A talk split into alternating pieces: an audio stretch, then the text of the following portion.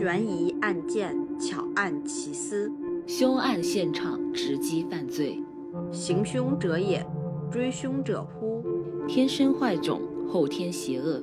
欢迎收听七嘴八舌 Radio 分台《行凶者也》，每周周五零点上线。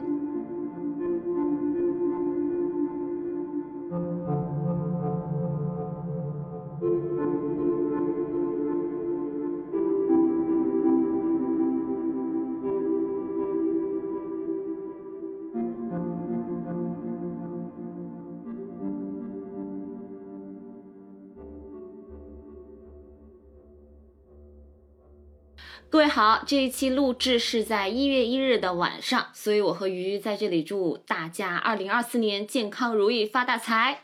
祝大家新的一年能够事事有收获。好的，那么废话少叙，欢迎收听最新一期的七嘴八舌 Radio 分台之行凶者也，我是主播发发，我是主播鱼鱼。嗯，那本期我们来讲一讲一宗比较离奇的案件，它带了一些些灵异的元素在里头。为什么这么说呢？因为这件凶案，凶杀案啊，死者的死因是十分惨烈的。他不仅呢被分尸，且他的生殖器和乳房都被切除，脑袋被砍下。从脑部和脸部的淤青来看，他生前应该是惨遭虐待。也就是说，这名死者很有可能是被凶手残忍虐杀而死的，死后还惨遭分尸。可气的是，警方调查了很久都没有找到这名凶手，直至七年后才确定了真凶，却发现真凶居然在案发不久后就车祸身亡。而随着警方的深入调查，有一些无法用科学推断的灵异现象浮现了出来。这就是我们今天要讲的案件——岛根县立大学女大学生遇害案，又称平冈都案。平冈都就是我们刚刚讲的那名不幸遇害的死者。他去世的时候呢，才十九岁，刚刚考上了日本岛根县立大学。那我们就从死者先讲起。二零零九年，平冈都十九岁，身高一米四七，长相十分清秀甜美。平冈都从小就十分勤奋好学，他以优异的成绩考进了日本岛根县立大学。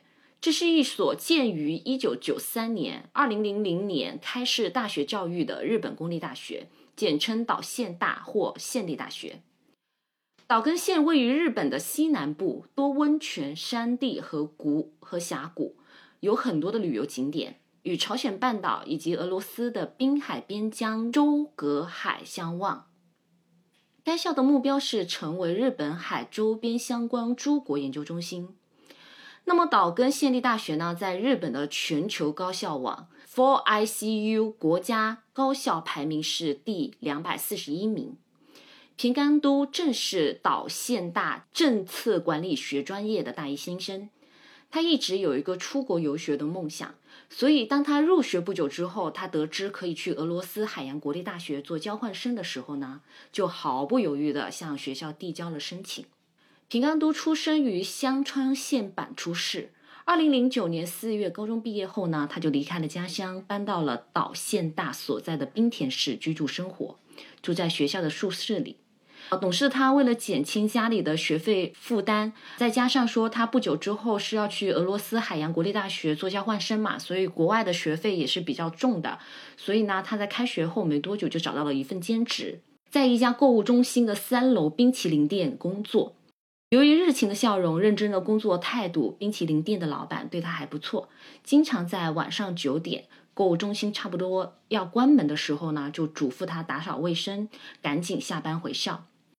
购物中心离学校不是特别远，大概是二点三公里的路程，往返是可以乘坐巴士的。啊，小鱼，如果是你的话，你是不是就会选择步行回去？那。取决于我到底有多缺钱，但是，嗯，讲真，如果是一个人的话，并且是在比较晚的时候，而且周边都是森林，那我肯定是会选择坐公车回去，就是不能落单。嗯，我为什么问这个问题呢？因为其实二点三公里的话，大概按照正常的步行也就二十分钟左右，而且也不是说特别长嘛，而且你还能就是健健身。如果对于呃比较喜欢运动的人来讲的话，可能会选择步行。但是呢，滨田市它所在的地理位置啊是在海边，并且呢它是有比较多的森林地带的，有比较多的丛林的。而购物中心跟岛线大中间是有一片森林的，所以这就是为什么刚刚小鱼提到了说，如果是对他而言，下班之后又特别晚，然后又有很多森林的话，他还是会选择乘坐大巴，而不是路不，而不是走路。我刚刚才发现，这个二点三公里其实就是我家距离我爸妈家的位置，因为我现在不是每天晚上会去那边吃饭嘛，吃完饭大概。呃，晚上就八点半左右了，就是北方城市八点半已经很黑了。虽然说我是在市区生活，对，虽然我在市区生活，就是路边肯定是会有路灯啊，这些不会有那种完全黑暗的地方，但是我还是会感觉到有一点点害怕。就直到我上了公车的那一刻，我才觉得嗯，有点安定下来了。这里面就发生了一件很搞笑的事情。我有一次晚上回家，呃，到我家的时候应该已经快九点钟了，然后我的。门呢？它上面是装了那个可视门铃的，对，所以呢，就是就会给我某种心理暗示，我没有那么害怕。但是那天，呃，我的那个房子的位置，它距离电梯中间还隔着一户，就是有一点点远。然后我在我的房间走，往我房间走，打开门的时候，我那个门关不上了，就是那种感觉，是你你你努力的把那个门关上的时候，这个门又弹出去了。我以为外面有人在拽我的门，就是，呃，之前的时候会有某些短视频片段里面有那些歹人尾随拽独居女生的门去尾随她，我当时就吓得大喊了两声，结果没有任何人回应我，然后我这个时候发现是我书包上的玩具熊卡住了，被夹在了门缝里，然后那个玩具熊呢，它是有弹性的，所以那个门关不上，来回弹动，但是我那一瞬间真的非常害怕。懂的懂的，就虚惊一场，还好还好。对，就是如果是我的话，我可能会选择打车或者是坐公车。对，但是你情况还是有点不太一样的，因为你这都已经是到房，就是到楼道里头了，只是因为电梯离你的房子，离你的房间还有一段的距离。对。那我们讲回我们的案件，就是刚刚提到的，就是二点三公里的这个路程。嗯，为了省钱，平冈都的话是会选择步行。可是步行的话，它就要穿越一片人烟稀少、没有路灯的小森林。其实对于一个女孩子来说的话，还是挺危险的。所幸的是呢，平安都没多久就发现他有一个同学恰好也在同一个商场兼职，于是两个人就约着上下班，这样子也好有一个照应。但结伴而行这件事也没有维持多久。平安都的同学找到了离学校更近的兼职工作，同学们也劝平康都要么改坐大巴，或者是重新找份兼职。平康都为了自己的梦想，依旧咬牙坚持不坐大巴，但是他也不是那种不听劝的，他也跟冰淇店、冰淇淋店的老板以及其他同学表示，会考虑找一份近一点的工作。于是，在不久后，平冈都面试了一家离学校比较近的居酒屋。成功的得到了工作，他在第一时间告知了冰冰淇淋店的老板，老板也和他约定十月二十八日是他在冰淇淋店工作的最后一天。但是谁能想到呢？还没到约定的二十八日，平冈都就再也没有出现了。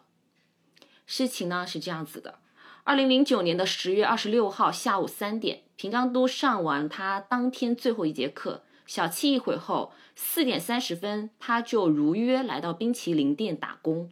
晚上九点，购物中心关门，平冈都开开始打扫卫生。购物中心的监控拍到，他晚上九点一刻左右便换好了便服，跟老板打声招呼，随手拿起店里的垃圾，打算一会一起扔掉，便走出了购物中心。此后，从购物中心。到学校一路的监控就再也看不到平冈都的身影了。第二天，也就是十月二十七日，平冈都上班的时间到了，从来没迟到的平冈都却没有再出现。老板便拨通了平冈都留下的父母的电话。平冈都父母接到电话后就开始心神不安，原因是女儿一天至少打两通电话报报平安，但是昨晚第二通电话迟迟没有打过来。父母立即拨通了女儿的电话，但没有人接听。他们又赶忙联系了岛县大，结果宿舍管理员称平冈都昨晚就没有回来过。爱女心切的父母立即于二十八日赶到了滨田市，向当地的警察署提交了搜查请求。那就是说，他爸妈认为平冈都可能遇害了。是的，因为从老板那边再到学校那边，其实相当于说已经找不到他自己的女，找不到女儿了嘛。然后他们就以直接来到了当地报警。那么警方就开始做一个调查。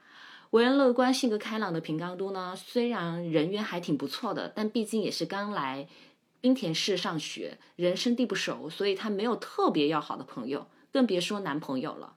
所以她的人际关系是十分简单的，更别说跟别人结怨或者是有仇家之类的说法。于是警方只能将调查方向转移到从购物中心到学校这一带路上。在走访期间呢，有证人就提供了线索，称在十月二十六日晚上九点半看到有个女生上了一辆白色的丰田车，但他对开车和上车的司机和女生的脸以及车牌号没有什么印象。岛县大的师生也说，在平冈都失踪前一段时间里，时常看到可疑人士开着车在校园里头兜圈，试图搭讪女生。目击者称，女生上车的地点与平冈都的宿舍是两个方向。于是警察猜测，如果这名女生是平冈都的话，他极有可能出于某种不明的原因朝反方向走，最终搭乘丰田车离开。就这么着，时间转眼间来到了十一月二日。由于线索有限，警方对平安都的搜寻转为公开调查。我看到了一些资料啊，说，呃，他们调查了呃平安都周围的人际关系之后，发现没有什么线索可查，他们转为公开调查的，就是公布了平冈都的姓名、长相，相当于是有那种就是我们经常会看到的那种失踪的那种告贴之类的。那就是说，因为我我我刚听你说，就是由于线索有限，然后。或者是说听到他们呃一个目击证人说他看到了一个女生上了一辆可疑的白色丰田车，我就在想那这个地方有没有监控呢？然后翻翻了一下，案发的时间其实是零九年，零九年应该是监控较为普及了吧？但是我也不太清楚日本这边的监控是不是会更发达一些。对这一段的话，在具体的案情报告里头也没有提及到，就是有可能因为。呃，看到就是案件调查里头的啊，鱼鱼这边也能看到它的那个地图啊，是有中间是隔着一片森林的。那非常有可能这边的森林要么是信号不好，或者是说电力各方面不发达，它即便有监控，它也没有办法像现在的监控那样子很明显的拍下，或者是说它停在的某一个地方刚好是那种树树荫啊特别茂密的。它遮住了一些车牌号，或遮住了就是那种呃开车的人的脸，也说不准，而且又是大晚上的。嗯，那么在警方发出公开调查之后，呃，有人有提供任何有用的线索吗？很遗憾，没有的。于是时间嘛，就来到了二零零九年的十一月六日。一名采菇人来到了广岛县跟岛根县交界处的一座山，叫做卧龙山采蘑菇。在卧龙山悬崖，其中悬崖下的一片被碎树叶掩盖的地上，发现了一颗头颅。采菇的男子赶紧报警。警方来到之后，发现头颅是属于一名女性死者，头发约中等长度，头颅有严重的殴打痕迹。左脸上有鞋印，脖颈处有割痕和细绳的勒痕，脸部有淤青及窒息形成的眼睛充血。岛根县警方联合广岛县警方对附近区域展开了大规模的搜索。十一月七日，在山路边的树林里找到了骨肉分离的一节左股骨。八日，在头颅出现的地点周边附近找到了没有四肢的躯干。其乳房和生殖器被切除，大部分内脏被清空，躯干上有多处死后形成的刀伤，还有部分被烧焦。由于这名女性死者的发型与平冈都非常相似，警方猜测死者可能是失踪数日的平冈都。随后，他们对头颅、股骨和躯干提取了 DNA，进行了。测试证实了他们的猜想。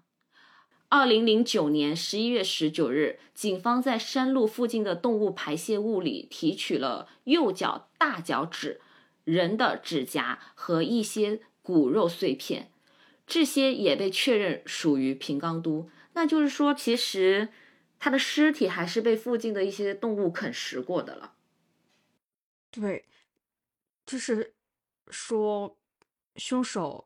把他杀害之后，然后又把他肢解抛尸了，是的，并且他在肢解的基础之上还切除了乳房和生殖器，并且掏空了内脏，对，极其凶狠。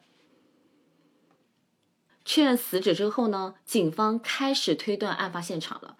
他们排查了卧龙山附近所有闲置房屋，经过仔细搜查后，均没有问题。于是，警方推测很有可能卧龙山是凶手的抛尸地点，不是案发第一现场。目前，所有的线索都来自残缺的遗体，线索太少了，作案地点不明，凶手动机不清楚。法医推断平冈都死亡的时间是一到两周，很有可能在失踪当日或不久后遇害。鉴于平冈都的生殖器被挖走。身上还有部分烧焦的痕迹，推断他极有可能在生前遭遇性侵。凶手怕留下自己的 DNA，对尸体进行了毁坏。另外，尸体的左股骨上的肌肉被剔除，以及他的躯干被烧灼过。警方不排除嫌疑人吃掉了平冈都的部分身体组织。警方请来了犯罪心理专家，对嫌疑人进行了侧写。专家认为，疑犯与平冈都应该是不熟的，杀人动机并非图财或仇杀，而是出于性目的。疑犯智商较高，年纪约为二十多岁。目前已知的线索实在是太少了。前面有人提及到那个白色的丰田车，鱼，你还记得吗？我记得，说看到一个女性上了一辆白色丰田车，但是我记得他们说。嗯，他们不能确定这个女性是否是平冈都，因为她呃，白色的丰田车开往的方向是和平冈都宿舍的方向相反的。对，并且他看不，他没有看清对方的脸，所以他不敢确定。所以现在警察又怀疑，其实那个女生就是平冈都，然后这辆白色丰田车可能就是嫌疑人开的车，是吗？呃，警方是目前把两个线索是结合在一起进行调查的，所以警方在附近的186国道京城地段通过了汽车牌照读取器读取器进行了筛查，可能的涉案车辆，但是未能锁定嫌疑人的行踪。于是，在接下来的七年间，日本警方出动了超过三十一万人参与此次案件的调查。对公众悬赏三百万日元征集线索，将犯罪嫌疑人锁定在猎人京东解剖之事的医护人员和曾在军中服役的人等等。但可以说，这些人在约谈之后呢是没有任何进展的，没有取得任何线索。警方也曾在平冈都身上提取了一些乙烯基碎片，通过检测分析，认为它是电话铺的包装材料。警方调查了提供这种包装材料的供应商，他们发现，在一九九五年初，这种包装材料是分布在三次市、明高田市、东广岛市、吴市和三原市这五个地方。这个分布范围是太广了，想要查来，犹如大海捞针，于是这一线索也就断了。也就相当于说，平冈都遇害案件变成了一起悬案，因为没有足够的证据和线索，加上他们找不到案发地现场，所以相当于说，所有的线索就只是来源于尸体，然后尸体上面某一些可能会提取到那个凶手相关体液的证据，也都被凶手毁毁坏掉了，而且到目前。就是到案件真相大白的那一天，平安都的四肢其他的躯、其他的那个遗骸也还没有找到。但是我感觉，呃，就是这个应该叫犯犯罪嫌疑人，还是叫案犯呢？案犯吧。但是我感觉凶手，但是我感觉凶手他不太像是第一次犯罪了。犯罪对，因为他太过于熟练，就是哪怕是你消灭 DNA，或者是消灭他自己身上的，呃，他的某些残留在受害人身上的体液的这种方式，都不太像是一个首首次犯罪的人能做得到的。我记得之前我有在抖音还是在哪里刷到过，呃，一个图，然后就是有一个人在警察。在那个公安的呃账号下面留言问说他的朋友是杀猪的，然后呢现在呃家里面屋里面建了很多的猪血，呃并且他的朋友不吃猪皮和猪骨头，请问这些东西应该怎么处理？然后公安局的立马回他等等，我们现在就去看。我觉得应该是潜潜台词的，应该潜台词的意思应该是公安局怀疑他这里面是有一些呃案件在里面的。因为他会问到处理血迹和骨头，还有人的还有皮嘛？对。结果到现场现场之后，发现真的就只是杀猪。但是他们警方很警觉。但我们往稍微大一点想，不排除他先用猪作为实验，也是有这种可能。因为如果没有记错的话，就是呃，美国有一个连环杀手。他就是一个屠夫，然后他就是以他屠夫的那个形象来帮他逃避杀人，因为后面警察调查下来，就是认为他只是一个简单的屠夫，而不是一个真的凶手。但是没有想到最后就是他，他就是杀害了很多女性，并且把她们皮都剖下来。我好像我好像在哪里看到过这个故事，对，就是他还有一定的那种异装癖在身上，这个应该大多数人都听到，但我具体一下子想不起来这个人的名字。对，我好像听过。那那后面呢？就是在警方断掉这么多线索之后，这个案件它最终被解决了吗？嗯，对，这个案件呢。性质是十分恶劣的，再加上说凶手呢，他一直没有找到，所以在当地是引起了不少的恐慌。平冈都的母校也接到了警方的通知，让学生尽量不要在晚上单独出门。而为了保护学生的安全，岛根县立大学也将门禁由原来的十二点调整为晚上的十点。日本 NHK 电台在对此案一次报道中。日本民众发现报道现场有一个微弱的女声，于是有人提取了声音进行了部分分析，发现这个声音好像在说：“好痛啊，为什么是我？”因为这件案件呢，凶手迟迟没有抓抓到，再加上说当地刚刚也提到了，就是平冈都的母校是十分的，平冈都的母校的学生也都十分的害怕。然后再加上日本 NHK 电台在案发现场出来的报道里头夹杂的这个声音之后，对整起事件添加了不少灵异色彩，也让当地的警署压力非常大。二零一零年一月二十日，日本警察厅的最高长官来到了平安都的遗像前发誓，一定会尽早尽力破案。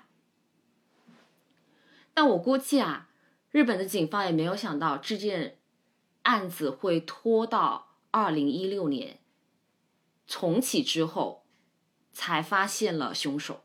但他这个，嗯，平冈都说二零零九年的十一月份遇害的，然后他们的警察厅的长官是二零二二零一零年一月份来发誓的，那相当于就是案件发生的两个月之内就已经引起了很多人的关注。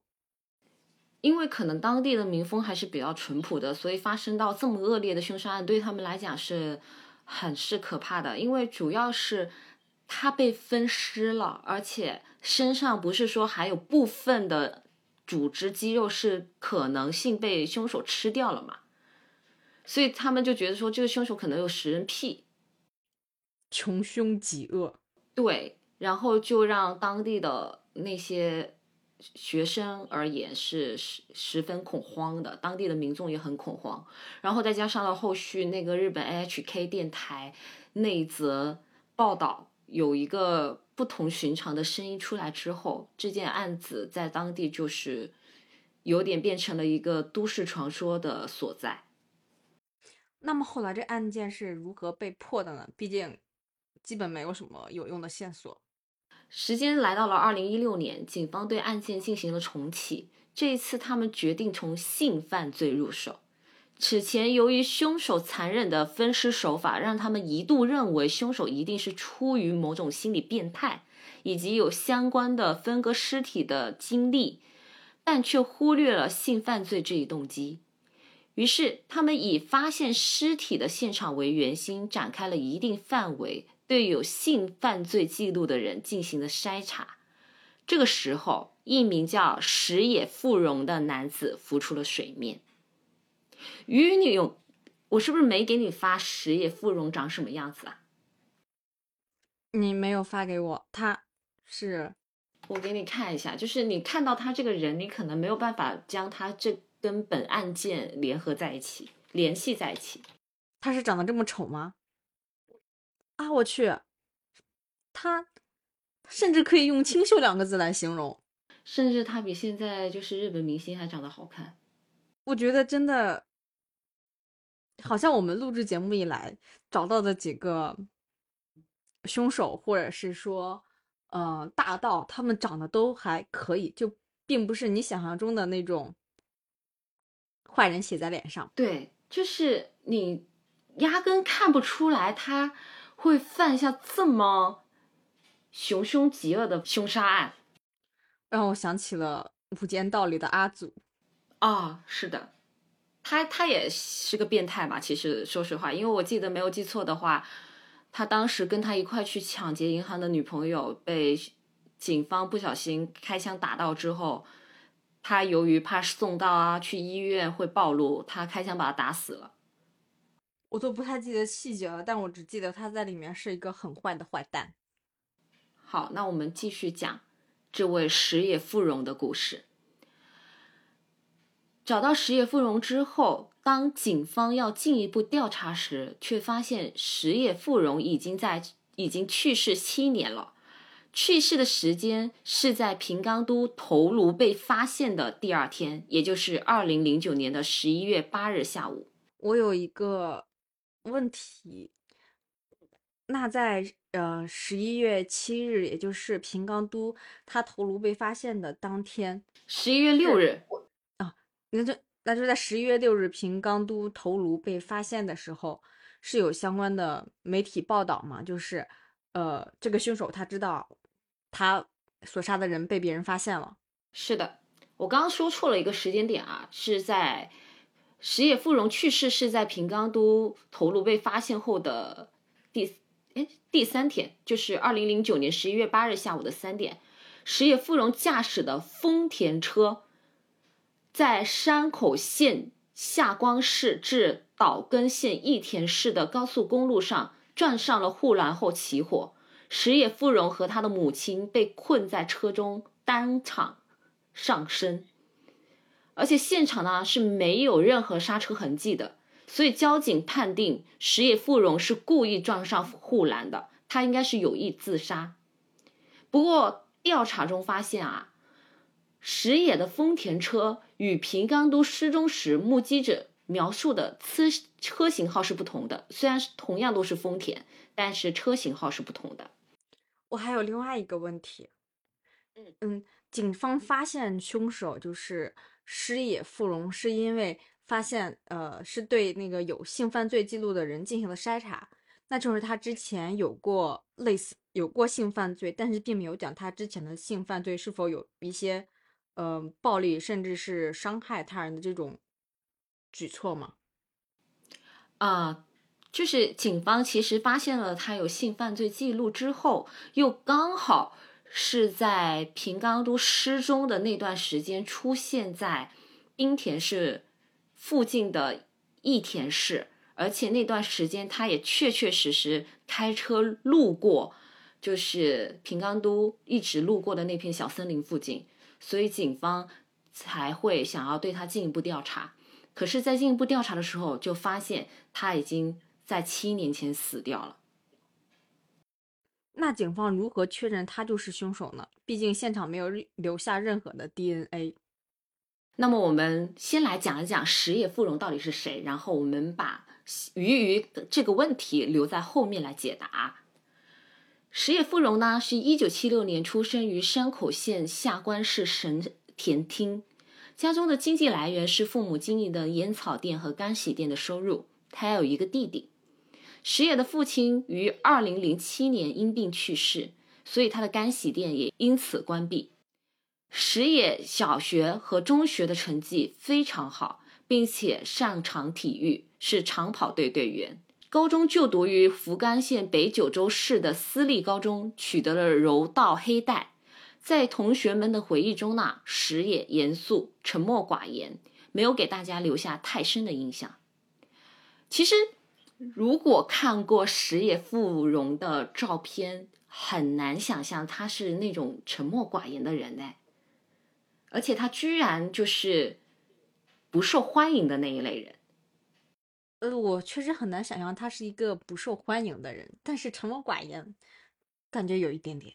就是因为成绩好嘛，然后又擅长体育，然后又长得还挺好，还挺真的挺清秀的，你就很难想象，就是在我们各自就是正常的成长的过程中，如果班上有这么一个呃挺。又就是挺清秀，然后呢，成绩也还不错的男生的话，应该一般还是会比较受欢迎的，并且如果他虽然说沉默寡言，但是你也知道，就是呃，成长期的有一些男生他可能是比较皮的那种，嗯，像这类的男生相比之下，应该会比较受欢迎吧？很难想象，嗯，因为一般而言，大家会觉得，就是如果是在如果这个男生他有强奸，或者是说这种。变态行为，呃，多多少少会觉得可能是他在幼年时期经过母来自于母亲的某些虐待，或者是说他在男女呃对，也有可能是来自父亲的某些虐待。但是但是一般来自父亲的某些虐待的话，很少会去割掉女性的生殖器，他会比较偏向可能同性之类的。对。嗯，但是呃，或者是说他呃稍微长大一点之后呢，他没有办法在正常的男女关系之中满足自己，所以他才会走上这种呃犯罪的道路。而这并不是为那个凶手进行某种开脱，而是你看过的大部分犯罪心理学，它都会是这样的一个解读。是的，是的。我们说回实业啊。就我刚刚为什么会抛出这个问题呢？因为高中毕业之后呢，他是以优异的成绩进入了福冈县的国立九州工业大学学习信息工程。不久后，因沉迷主乐队，从大学退学了。就是我觉得主乐队也是需要一定的人脉的吧，人员的吧。嗯，他听起来有一点点像那种。你看过二零一零年前后日本的日本的那种妆容和那种流行的风格吗？就是非常的哥特风。嗯嗯嗯，很黑暗哥特。对对对。他既沉默寡言，但是他又有能力去组一个乐队，并且组乐队的过程中对他来讲好像是特别顺利的。虽然说没有直接的表明，但是从一些呃。报道里头就是他组乐队基本上不超过很长的时间就组建好了。组完乐队之后呢，他就被迫从大学退学了，因为成名乐队他没有去上课。呃，石野富荣呢，也曾经在社交软件上征集约会对象，账号上一开始写着“什么都可以，传信息给我吧”，开始对话，之后又改成“来者不拒，去者会追随你到地狱尽头”。和我交谈前，和我交谈前，请先留心。他的这个呃介绍听起来有点让人麻麻的，对，有点后怕。对对，比如追随你到地狱尽尽头，还有和我交谈前，请先留心，都是一种警告。我是个危险人物。对，那相当于这个时候呢，他才。呃，二十多岁，大概是在一九九几年的样子。对，那距离他成为有过性犯罪史的凶犯，就是距离他犯罪还是有一段时间的，就还没有到。他大学，他就是从呃大学肄业之后。他相当于还这段时间可就是都都在主乐队，所以他可能主心骨都在主乐队上。那他在主乐队这段期间并没有犯下任何的呃犯犯罪行为是吗？因为我记得前面有讲他其实是有过性犯罪史的。对，他在主乐队的这段期间是没有任何呃材料跟新闻信息显示过他有犯罪行为的，是直到二零零二年的。时候，二十六岁的石野，他患上了肌张力障碍，他的左手无法再做出比较细致的动作，影响了演奏和乐队的活动，又因和乐队成员的关系不和，导致了乐队解散。随后，石野就搬到了东京。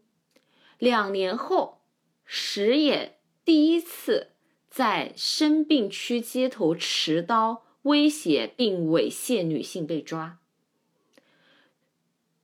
放出来之后，石野富荣分别又在福冈县北九州市和东京市伤病区实施了三次性犯罪，一共被判处三年六个月刑期。那么出狱后呢？石野回到了老家下关市。二零零九年的五月，他在一家住宅设备公司找到了工作，负责太阳能电池板的销售，成为了一名销售员。石野反复被劳改的不错。他由于工作态度好、业绩优秀、为人老实，被公司指派到了岛根县立大学附近做负责人，那就是平冈都上学的地方。对对对，平冈都案发时呢，石野已经三十三岁了。他以自己无法好好服务客人，希望能换个地方为理由，调离当地的公司，向老板申请去外地。二零零九是在。案发前还是案发后？就是平冈都案发生的时候，他申请调离去外地。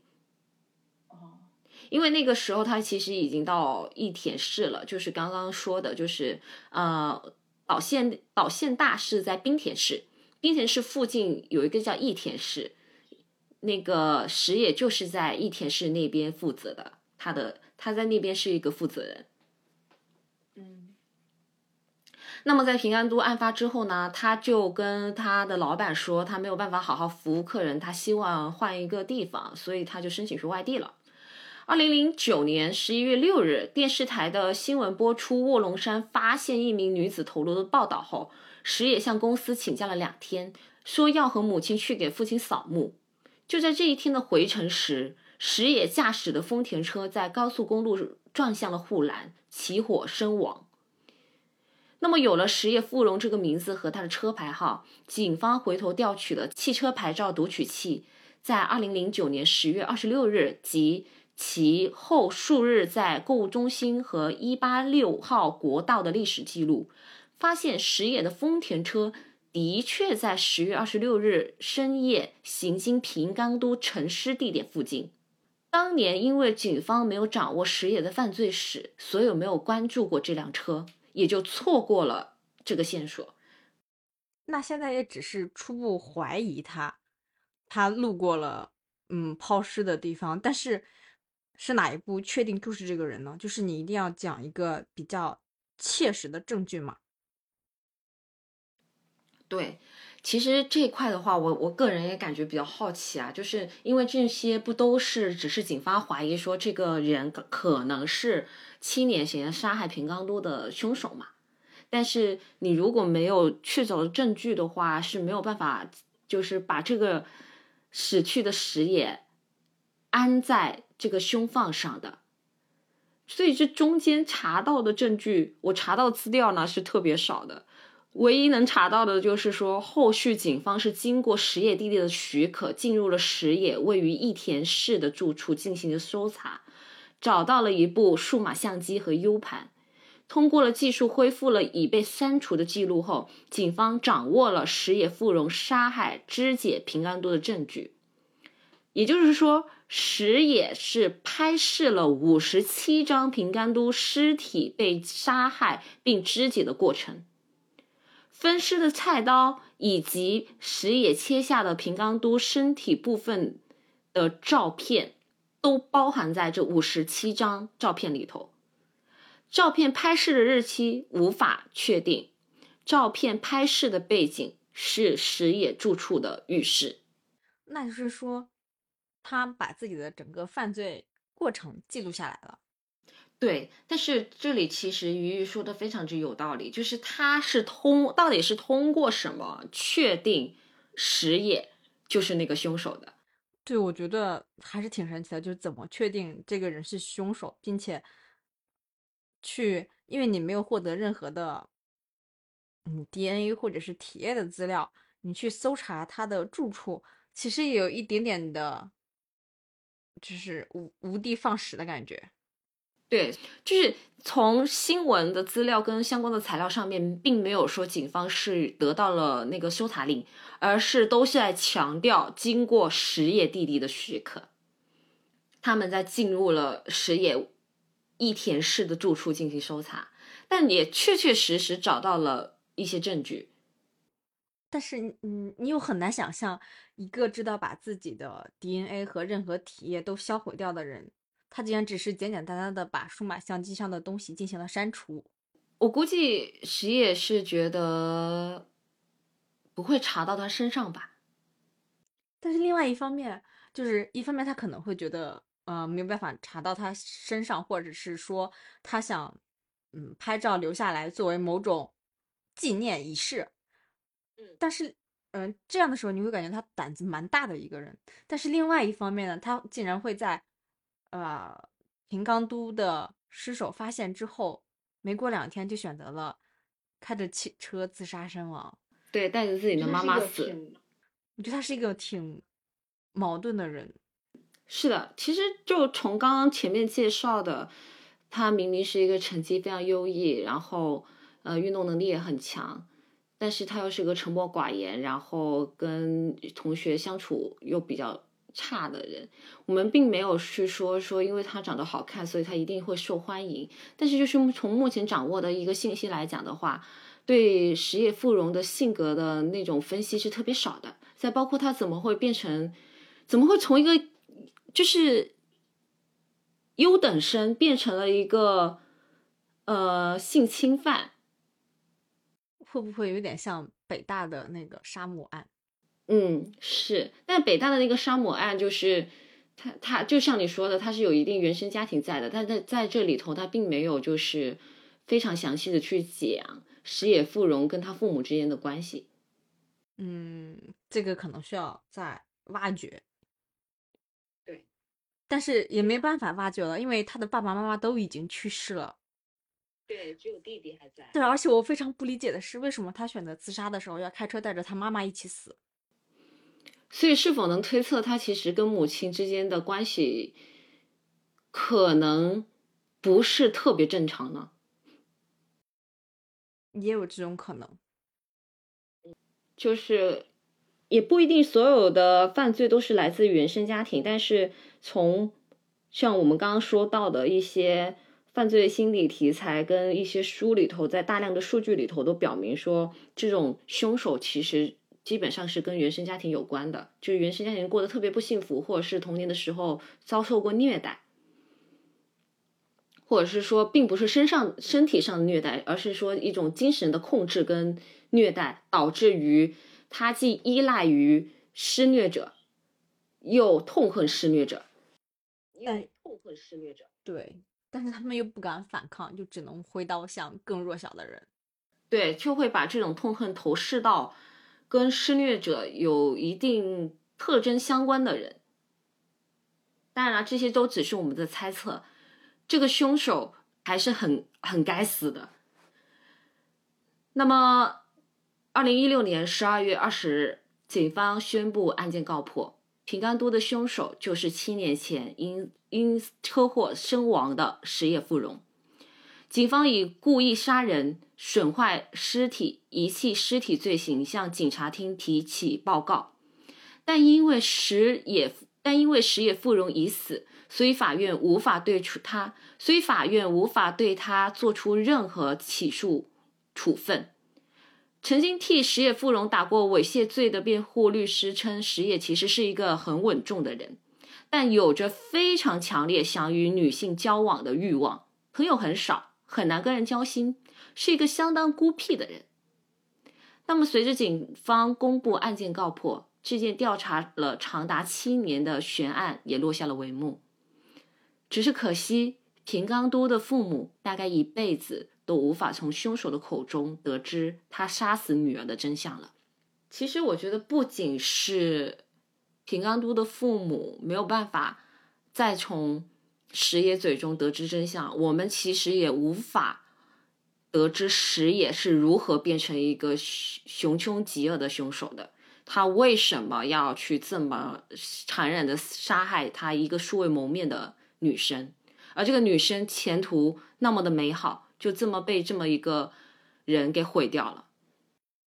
但是你想一想，矢野富荣过的是什么？高中的时候品学兼优，大学的时候辍学搞乐队，然后猥亵被抓，人生从此一落千丈。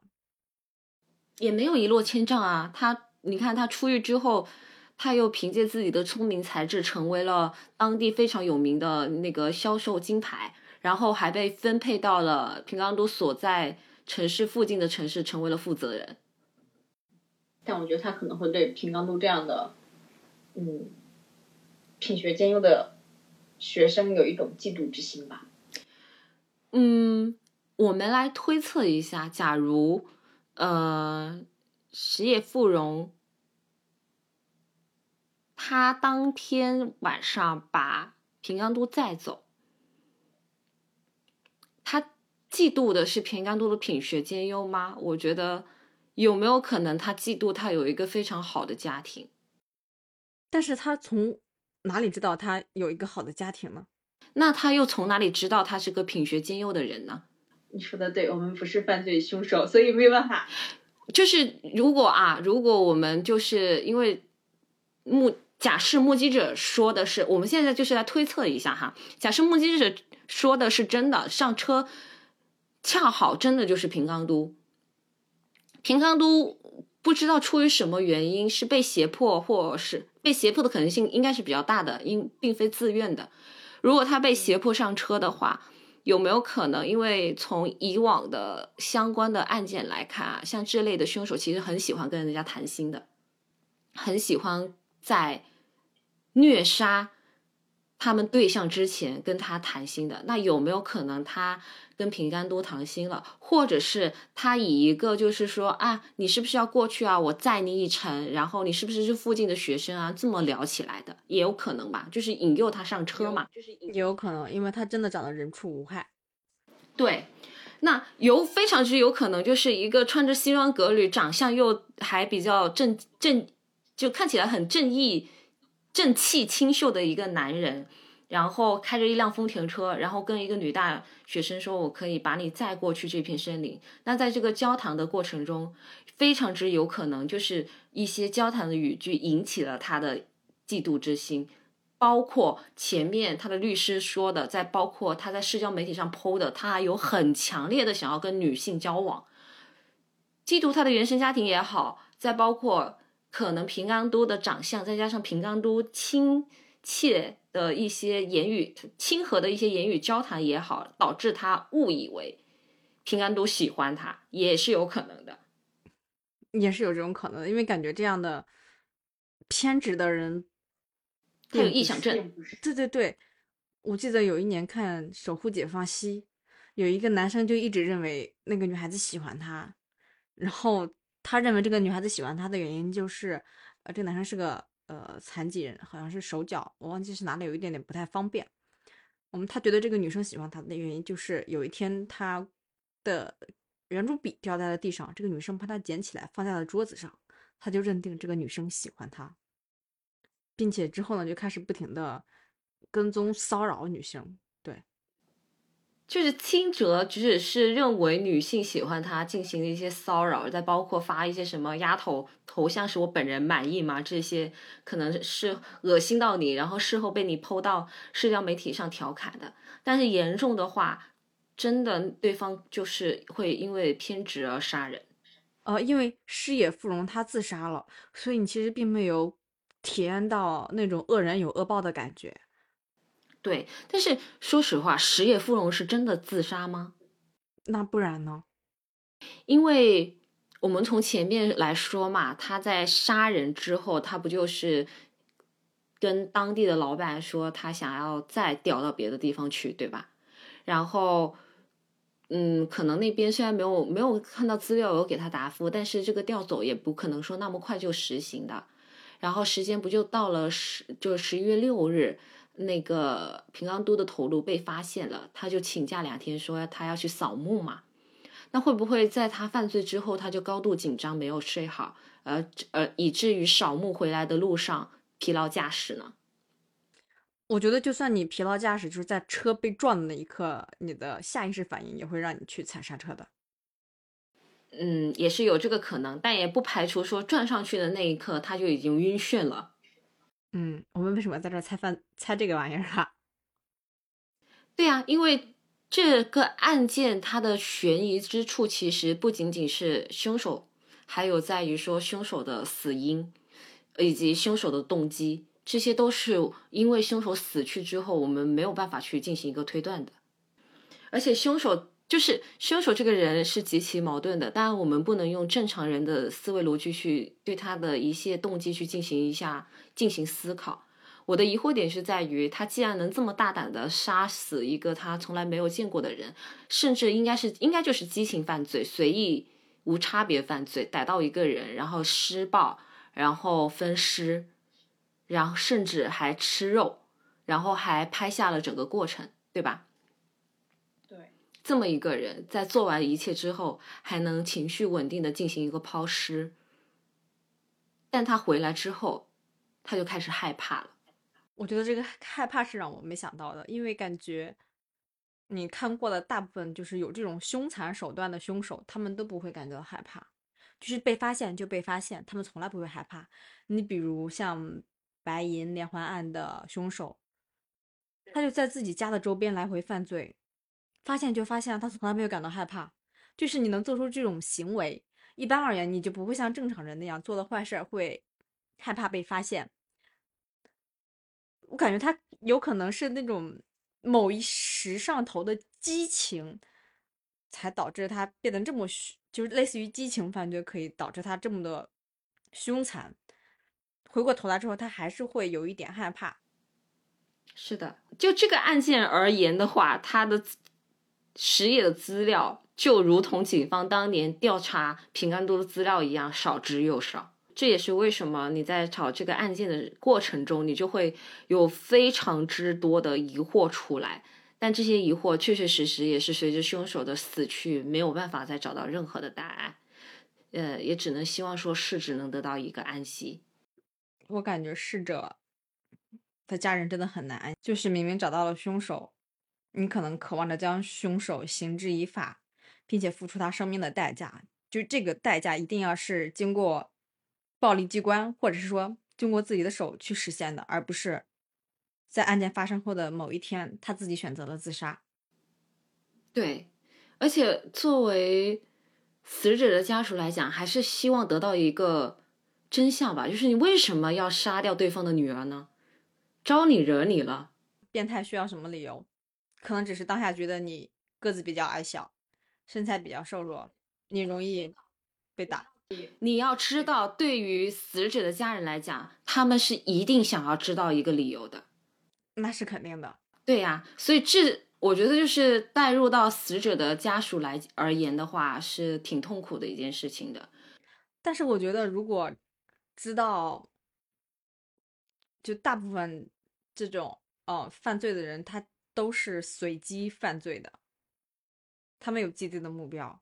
我觉得知道这件事情会更让人痛苦。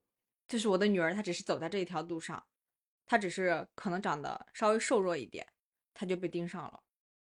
这比你有一个，比如说我嫉妒她学习好，我嫉妒她比我有钱，我嫉妒她男女关系比我处得好，这种理由更让人难过。这件事情真的就是这个结局真的蛮唏嘘的，凶手得不到任何惩罚。死者的父母也一辈子得不到真相。好的，那么本期的行凶者也就到此结束啦。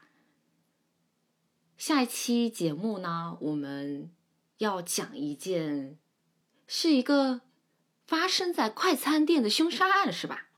炸鸡店的凶杀案。对，发生在炸鸡店的凶杀案，然后跟呃我们华人之光李昌钰博士相关的一起案件。那本期节目就到此结束啦。呃，我们每期的节目都会在每周五晚上零点上线，请大家及时关注、及时订阅。我是主播发发，我是主播鱼鱼，拜拜。